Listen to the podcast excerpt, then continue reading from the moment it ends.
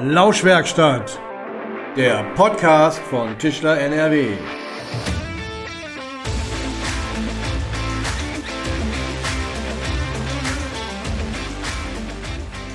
Hallo und herzlich willkommen in der Lauschwerkstatt. Mein Name ist Jens Südmeier und für diese Folge dürfen wir mit unserem Podcast-Equipment mal wieder zu Gast sein in einer Tischlerei. Genauer gesagt haben wir die Mikros heute aufgebaut in der Tischlerei Haferkamp in Münster. Ja, oder sollte man vielleicht besser sagen, in der ehemaligen Tischlerei Haferkamp? Oder ist beides irgendwie zutreffend? Keine Sorge, die Verwirrung klären wir gleich auf, denn die Antwort darauf hat unmittelbar mit dem Thema der heutigen Folge zu tun. Es geht darum, dass in dieser Werkstatt, in der wir heute sind, ein sogenannter Coworking Space entstanden ist. Also ein geteilter Arbeitsraum, der von verschiedenen Akteuren gleichermaßen genutzt werden kann. Ja, und einige dieser Akteure darf ich äh, ganz herzlich begrüßen. Das sind zum einen Ralf Arnold, ehemaliger Inhaber der Tischlerei Haferkamp. Hallo, Herr Arnold. Hallo, Herr Südmeier.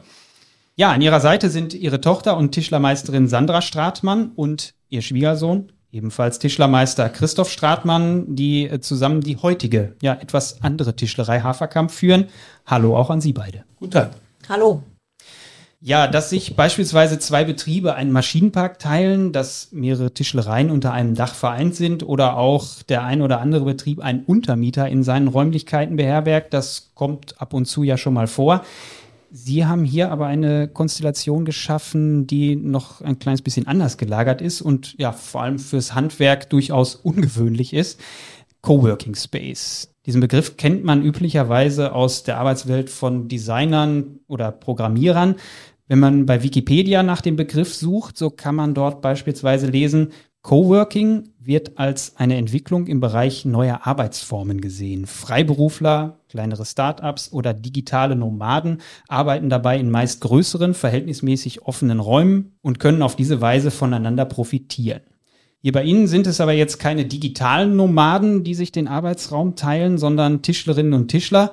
Herr Arnold, wie ist es dazu gekommen, dass Ihr ehemaliger Betrieb, die Tischlerei Haferkamp, heute dieser Coworking Space ist, in dem wir uns jetzt befinden?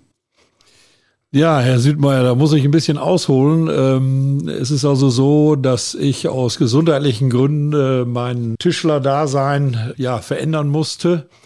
Ich habe äh, vor zwei Jahren Herzprobleme gehabt und äh, das ist Gott sei Dank alles wieder in einer Richtung.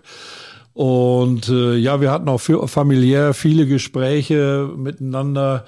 Ja, wie soll es weitergehen? Also ich wollte meinen Betrieb übergeben und äh, gut, ich bin jetzt auch mal gerade erst 60 Jahre alt und äh, möchte auch noch ein bisschen arbeiten. Aber was kann man machen? Was kann man tun? Und äh, dann kam erst die Überlegung, die ganze Immobilie und die Tischlerei zu verkaufen und äh, das hat Gott sei Dank nicht geklappt muss man heute sagen, weil der Plan B, den wir, oder besser gesagt, den meine, meine Kinder im Kopf hatten, also mittlerweile habe ich da unheimlich viel Freude dran.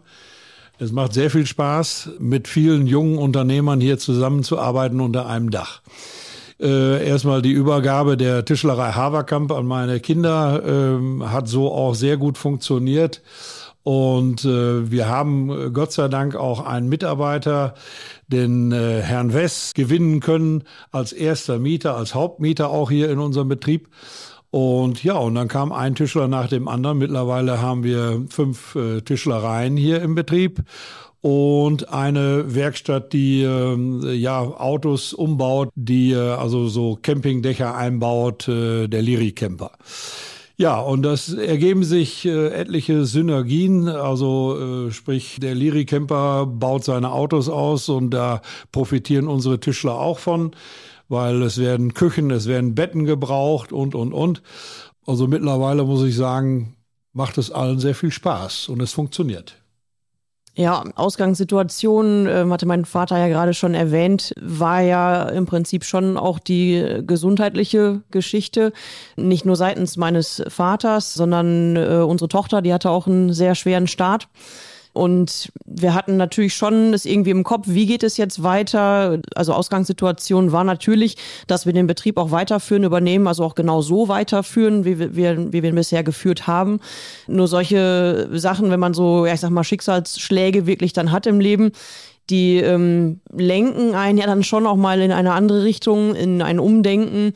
Und das war dann bei uns so. Also mein Vater musste auch nach dieser Herz-OP dann kürzer treten. Das war dann teilweise gar nicht machbar mit dem eigenen Betrieb. Wie gesagt, wir auch mit unserer Tochter dann ähm, lange Zeit im Krankenhaus so fing das eigentlich an, dass wir dann überlegt haben, okay, wir haben die Immobilie hier, wir haben die Maschinen hier. Was macht man damit? Weil da steckt natürlich auch sehr, sehr viel Herzblut drin. Das haben wir uns alles hier aufgebaut. Dann haben wir halt geguckt, ähm, ja, das war schon ein Prozess von, von ein paar Wochen, glaube ich, dass wir wirklich überlegt haben, wie kann man es machen, wie kann man es anders lösen, wie können wir das hier halten aber auch immer mit dem Hintergrund, ähm, vor dem Hintergrund, dass wir ja weniger Stress haben, uns ein bisschen mehr dann auch auf die Familie konzentrieren können. So ging der Prozess dann los, dass wir uns ähm, überlegt haben, was kann man vermieten, wie kann das aussehen. Und äh, da kam halt Stück für Stück dann immer wieder was dazu. Es hat sich dann auch viel einfach so ergeben, ähm, dass Leute auch auf uns zugekommen sind und ja, zum Beispiel oben haben wir das Büro auch vermietet, wo wir vorher drin waren. Mit denen haben wir dann getauscht. Die waren vorher unten, die haben einen größeren, also ein größeres Büro gesucht. Und ähm, ja, das waren viele Sachen, die so dann ineinander gegriffen haben. Herr Stratmann, Sie führen die neue Tischlerei Haferkamp, die ja jetzt dann sich deutlich verkleinert hat zur früheren. Worauf haben Sie sich jetzt äh, spezialisiert? Ich habe mich auf das spezialisiert, was ich einfach am liebsten und am besten mache. Das ist der Reparaturdienst. Und letztendlich bin ich auch Mieter dieser Werkstatt, aber gar nicht mal so oft in der Werkstatt, weil ich mich vom Möbelbau verabschiedet habe und letztendlich jetzt auch andere Mietparteien nutze, die für mich da Möbel bauen, wenn ich welche brauche. Herr Arnold, Sie, Sie, Sie fungieren jetzt im Grunde als ja, der Vermieter für alle Parteien. Ja, genau so ist das. Es muss natürlich irgendwo die, die Glucke oben drauf sitzen. Ähm, klar, es muss alles organisiert werden. Ich habe da äh, sehr, sehr große Unterstützung durch meine Tochter, weil ich ja selber auch äh, noch wieder so ein bisschen ins Angestelltenverhältnis gegangen bin, äh, weil ein Mieter ist äh, ja in dem Sinne jetzt keine Tischlerei, sondern ist der Arbeiter-Samariter-Bund. Das ist mein Arbeitgeber.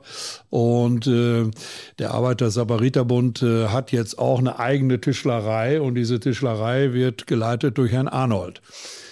So, und äh, somit bin ich auch äh, sehr häufig auch hier vor Ort und äh, also einer, wie gesagt, muss hier den Hut aufhaben und auch so ein bisschen organisatorisch tätig sein was ja die Nutzung der Maschinen angeht und äh, auch die Wartung der Maschinen, das obliegt mir. Das ist dann so meine Wochenendbeschäftigung. Ja. Ist es auch so ein bisschen die Rolle des, jetzt nicht nur für Ihre Kinder, sondern auch für die anderen, so des väterlichen Beraters, der hier dann auch noch mit dabei ist? Ja, da profitieren natürlich die Kollegen alle von. Also ich bin ja durch meine jahrelange Erfahrung auch als Obermeister der Tischlerinnung Münster ja mit vielen Dingen konfrontiert worden, äh, wo ich sehr viele Erfahrungen gemacht habe und auch sehr viele Leute habe kennengelernt. Und äh, da muss man ganz klar sagen, da profitieren sie alle von die jungen Unternehmer. Und die kommen auch sehr häufig und stellen mir Fragen. Wie viele Mitarbeiterinnen und Mitarbeiter hatten Sie in der alten, noch großen Tischlerei? Ja, wir waren zeitweise 13 bis 16 Mitarbeiter hatten wir, also mit Büro und mit allem drum und dran. Auszubilden hatten wir auch sehr viele. Nur das hat man gemerkt, die letzten Jahre ist das alles schwieriger geworden und äh, naja, und wie gesagt, durch äh, den gesundheitlichen Aspekt musste ich auch ein bisschen kürzer treten und dann haben wir auch Personal zurückgebaut und ja, und dann kam natürlich auch noch Corona 2020 dazu und äh, wurde es nicht einfacher, sagen wir es mal so. Wie ist das denn jetzt so organisiert? So, jeder hat so seinen eigenen Bereich und der Maschinenpark wird geteilt oder, oder wie, wie, wie funktioniert das? Genau, also in der Werkstatt äh, hatten wir damals auch schon einen Bankraumbereich und ähm, den, den Maschinenbereich. Und ähm, im Prinzip haben wir ja sechs Parzellen geschaffen und eine Parzelle kann dann jeweils einen Mieter mieten. Ja, es ist unterschiedlich, je nachdem, wie groß jetzt auch die Firma war, die sich jetzt oder die Firma ist, die sich jetzt hier eingemietet hat, äh, was die an Platz brauchten, haben wir halt geguckt, wie groß kann man die Parzelle dann jetzt gestalten. Der Herr West zum Beispiel hat, äh, wie mein Vater ja schon sagte, den, den größten Anteil. Also der hat ähm, eine große Parzelle gemietet plus die CNC-Maschine auch alleine.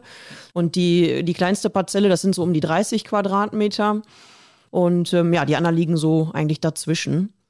Ja, wie gesagt, also die Parzellen sind entweder dann offen oder halt auch durch, durch Wände ähm, zugemacht, mit einer Tür verschlossen, dass man halt auch von außen dann direkt auch die einzelnen Firmen erkennen kann. Also es gibt eine große Allgemeinfläche, da stehen die Hauptmaschinen drauf, wie Kreissägen, Kantenmaschine, Breitbandschleifmaschine, die nutzen alle zusammen. Und wie gesagt, die Mieter haben dann eigene Parzellen, wo sie dann wirklich ihre Möbel oder ähnliches zusammenbauen, was dann nicht auf der Gemeinfläche äh, passiert, sondern wirklich auf eigenem Grund. Geteilt werden alle großen Maschinen und ansonsten Handmaschinen, Handwerkzeug und so weiter hat jeder selber. Ja, dann lassen wir doch an dieser Stelle mal zwei Mieter zu Wort kommen, die sich eben hier in diesem Coworking Space im vergangenen Jahr selbstständig gemacht haben. Das ist zum einen Benedikt West, der sich als ehemaliger Werkstattmeister der Tischlerei Haferkamp hier im vergangenen Jahr selbstständig gemacht hat und auch drei ehemalige Mitarbeiter der Tischlerei Haferkamp nun beschäftigt. Und direkt neben der Tischlerei Benedikt West hat Marius Wortmann seinen Werkstattbereich. Ja, und der hätte sich wahrscheinlich ohne die Option in dem Coworking Space nicht selbstständig gemacht. Eigentlich war es angedacht, dass ich den Familienbetrieb übernehmen sollte. Da gab es aber leider Standortprobleme und die Stadt Münster hat uns dann Auflagen aufgetischt, die wir dann nicht so umsetzen konnten, dass wir da hätten weitermachen können. Und dann habe ich in Verbindung mit der Handwerkskammer Münster dann darüber gesprochen, wie es nicht wäre, wenn ich mich selbst äh, selbstständig machen würde. Und äh, ja, und jetzt äh, sitze ich hier also vermutlich wäre ich nicht selbstständig, wenn ich die Option nicht hätte. Weil es ist, äh, man braucht super viel Platz für eine Tischlerei. Es ist finanziell eine Riesenhürde. Also jeder weiß, was äh, so Holzbearbeitungsmaschinen kosten. Und äh, von daher war es hier perfekt. Gerade finanziell. Und ich glaube wirklich, dass ich es nicht gewagt hätte, wenn diese Option nicht da wäre. Ja, und auch für Benedikt Wess war der Schritt in die Selbstständigkeit hier in dem Coworking Space deutlich einfacher. Ja, gibt ja so verschiedene Aspekte. Ist ja auch immer so ein bisschen situationsbedingt. Ich sag mal, solange wie man eine sichere Anstellung hat, ähm, macht man sich über solche Sachen vielleicht keine Gedanken. Ähm, jetzt im Grunde dadurch, dass, dass der Betrieb geschlossen wurde, kam natürlich dann die Überlegung auf, was macht man? Fängt man irgendwo wieder als Meister an? Ähm, macht man sich selbstständig? Klar hat man irgendwann mal den Meister gemacht und ja, ist irgendwo ja auch so ein bisschen so der Traum merkt dann natürlich relativ schnell, dass der Kapitalbedarf gerade in der Tischlerei groß ist. Und äh, so war das hier im Grunde eine runde Sache, dass man gründen konnte ohne großes Risiko. Im Grunde hat man nur eine, eine, Miete als, als größte Last zu tragen, sonst keine weiteren Investitionen, was Maschinen und Gebäude angeht. Und ja, hat die Sache dann auf jeden Fall einfacher gemacht, gerade mit Familie im Hintergrund und da überlegt man sich so Sachen dreimal. Man lernt auf der Meisterschule, dass man Maschinen auslasten muss, damit sich die rechnen. Und ich sag mal, bei mehreren Firmen in einer Werkstatt wird's immer ausgelastet. Man spricht sich halt auch ab untereinander. Dann ist mal der Lackraum voll oder dann ist, äh, oh, ich muss heute mehr an der Säge. Dann, man spricht halt einfach miteinander. Ansonsten, ja, hat jeder so seine Spritzpistolen, seine, seine äh, Kreissägeblätter, äh, irgendwelche spezielleren Werkzeuge oder, Gerätschaften, die hält jeder für sich selber vor, weil, glaube ich, da auch jeder andere Ansprüche hat. Äh, man geht einfach mit seinem Werkzeug, was das angeht, auch sorgfältiger um und äh, so hat man dann immer scharfes Werkzeug oder saubere Spritzpistolen. Herr Stratmann, Sie hatten das vorhin schon gesagt, also die Firmen profitieren ja untereinander auch äh, voneinander. Gibt es da noch irgendwie Beispiele für, für Synergien, die sich jetzt in der Zeit schon ergeben haben? Es ist teilweise, wenn es nur Urlaubsvertretung ist, also ich im Reparaturbereich habe auch viele Festverträge, wo ich wirklich immer wieder abliefern muss.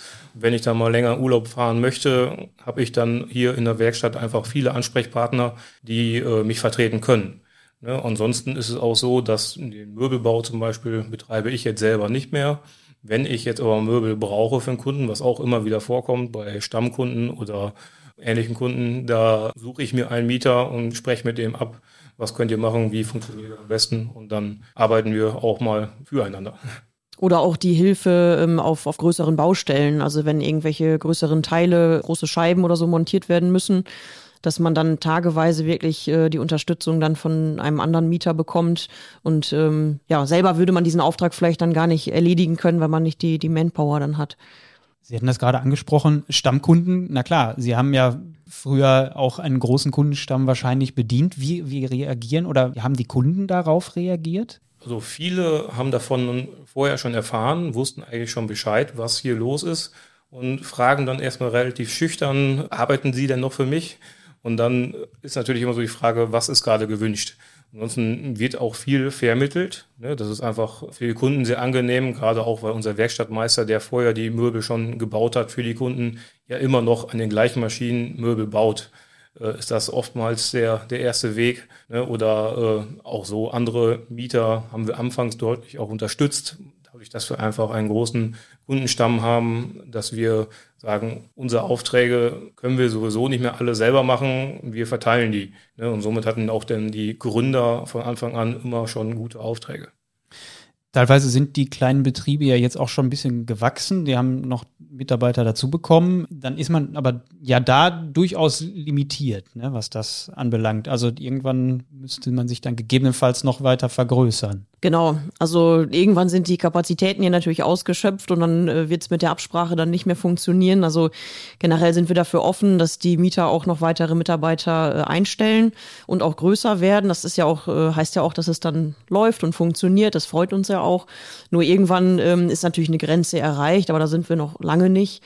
Wir werden uns dann natürlich nicht vergrößern, sondern es ist wahrscheinlich dann eher die Richtung, dass ein Mieter ähm, dann sich so ähm, einen Namen gemacht hat, so entwickelt hat, dass er vielleicht dann jetzt den Schritt wagt äh, und dann in eine eigene Immobilie einzieht. Also das ist ja bei uns jetzt auch ganz gut gegeben, dass die ähm, ja das hier nutzen können, um erstmal sich auch einen Namen zu machen und ähm, genau dann eventuell dann sich zu vergrößern.